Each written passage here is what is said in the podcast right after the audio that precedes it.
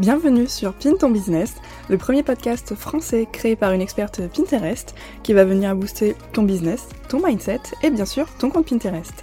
Je m'appelle Mélanie, plus connue sous le pseudo La Plume Rose sur les réseaux sociaux et je suis manager et formatrice Pinterest. Je m'occupe donc de soit programmer le compte Pinterest de mes clientes, soit les former au travers de ma formation en ligne, l'épingle digitale, afin qu'elles aient plus de clients au quotidien et aussi plus de visibilité sur le web pour asseoir leur expertise et leur crédibilité. Dans ce podcast, je vais partager avec toi mon quotidien d'entrepreneuse, l'organisation de tout mon business, mes réflexions et aussi mes meilleures astuces concernant le marketing digital. Allez, c'est parti, on commence l'épisode tout de suite. Hello, j'espère que tu vas bien, j'espère que tu passes une très très belle journée. Aujourd'hui, je suis super contente de te retrouver pour un nouvel épisode de podcast qui est donc sur les trois mythes sur Pinterest qui freinent le développement de ton business. Et c'est des mythes que j'ai entendus énormément et j'avais envie aujourd'hui avec toi bah, d'aborder le sujet et un petit peu euh, de les démonter. Alors si tu es prête, on est parti. Alors tout d'abord, si on m'avait dit un jour, que j'aurais un business qui tourne en fait exclusivement autour de Pinterest, ben en fait je crois que je l'aurais euh, jamais cru un seul instant parce que euh, quand je me suis lancée dans l'entrepreneuriat en ouvrant ma micro-entreprise en septembre 2019, j'étais partie pour être rédactrice web. Oui oui. Mais en fait j'ai toujours utilisé Pinterest pour promouvoir mes articles de blog depuis que la plume rose existe en fait euh, depuis fin 2018 et en quelques mois après la création de ma micro-entreprise qui était donc spécialisée dans la rédaction web, j'avais une entrepreneuse qui avait pris contact avec moi pour me déléguer bah, la gestion de son propre compte Pinterest parce qu'elle souhaitait plus en occuper et en fait elle constatait que mon propre compte avait des bons résultats. Donc bien entendu, j'ai accepté sa proposition parce que pour moi bah, Pinterest était un vrai kiff et euh, pas du tout un travail à l'époque, bien qu'aujourd'hui euh, je m'éclate toujours autant là-dessus. Pour moi c'est d'ailleurs toujours pas un travail. Enfin j'ai pas l'impression de travailler et puis voilà, donc je suis tombée dans le bain de Pinterest on peut dire et aujourd'hui bah, c'est devenu ma spécialité et je fais vraiment plus que ça. En fait, maintenant, on va aborder les trois mythes ensemble qui freinent le développement de ton business sur Pinterest parce que oui, il a cette formidable puissance qui permet en fait à ton entreprise de faire un bond en avant et d'obtenir un maximum de visibilité sans trop d'efforts. Alors, par exemple, quand je dis trop d'efforts, hein, je pense notamment à Instagram, parce que là-bas, bah, il faut poster sans cesse de nouvelles choses, créer du contenu divertissant, original, qui sort du lot, qui impacte. Enfin bref, je trouve que pour réussir sur Instagram, il faut vraiment se casser beaucoup plus la tête que sur Pinterest. Et puis sur Pinterest, finalement, c'est un relais d'un contenu qui existe déjà. Donc tu n'as pas besoin de créer un nouveau contenu pour partager sur Pinterest. Et ça, c'est super chouette. Alors, tout d'abord, en mythe numéro 1 qui freine le développement de ton business sur Pinterest, c'est d'être régulière et cela demande trop de temps. Non, c'est complètement faux. En fait, pour repartager ton contenu, mais aussi celui des autres utilisateurs sur la plateforme, tu as deux choix.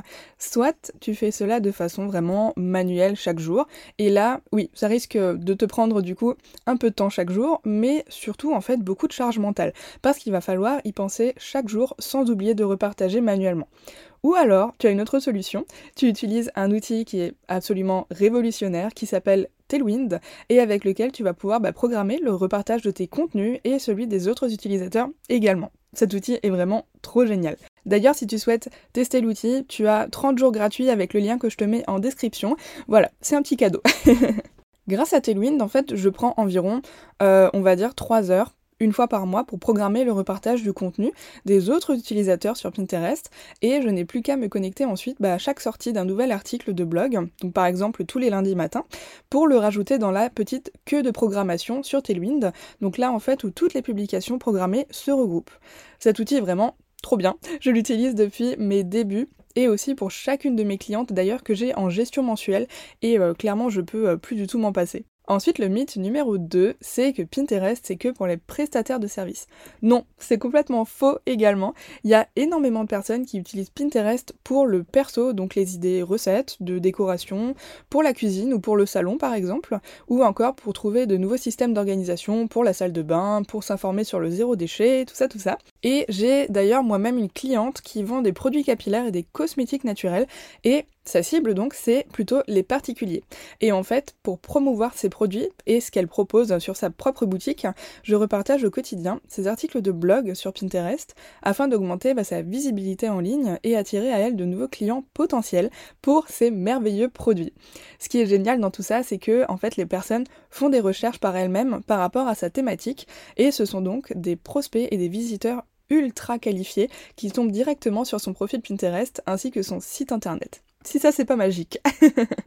et en fait, dans ces fameux articles de blog que l'on repartage sur Pinterest, on en profite pour insérer quelques-uns de ces produits, ni vus ni connus.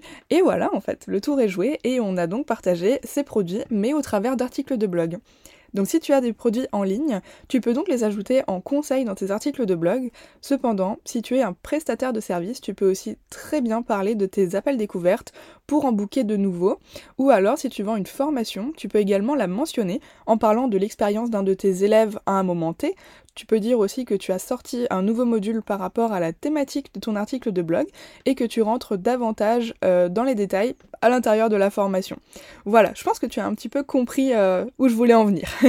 Et enfin, le dernier mythe, c'est que tu dois attendre d'avoir des articles de blog pour te lancer sur Pinterest. C'est encore complètement faux. en fait, c'est une question qu'on me pose régulièrement sur les réseaux. On vient souvent me dire en DM euh, Oui, mais Mélanie, euh, moi j'ai pas encore d'article de blog, du coup, c'est pas encore le moment pour moi de me lancer sur Pinterest.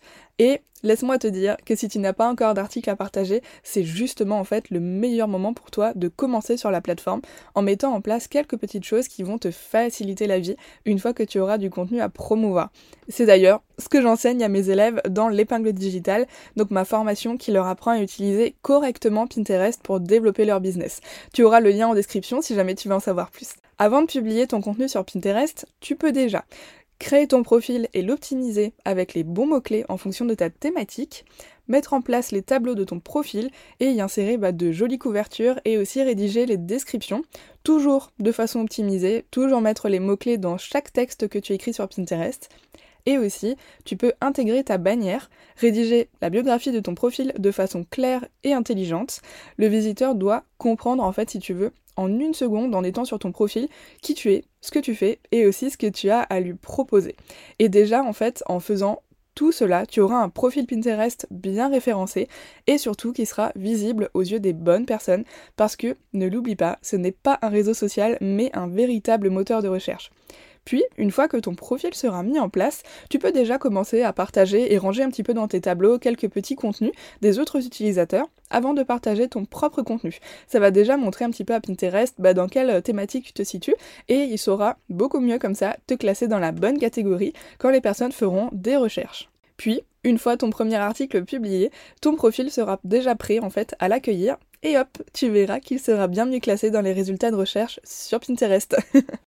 Merci à toi d'avoir écouté cet épisode jusqu'au bout. J'espère qu'il t'a plu. Si c'est le cas, n'hésite pas à me laisser un petit commentaire et également me laisser 5 étoiles si tu m'écoutes sur Apple Podcast. Cela m'aidera à faire découvrir le podcast à plein d'autres entrepreneurs. Je te souhaite une merveilleuse journée ou soirée et n'oublie pas de venir me rejoindre sur Instagram sous le pseudo laplumerose.fr pour découvrir davantage de contenu. Je te dis à très bientôt dans un nouvel épisode.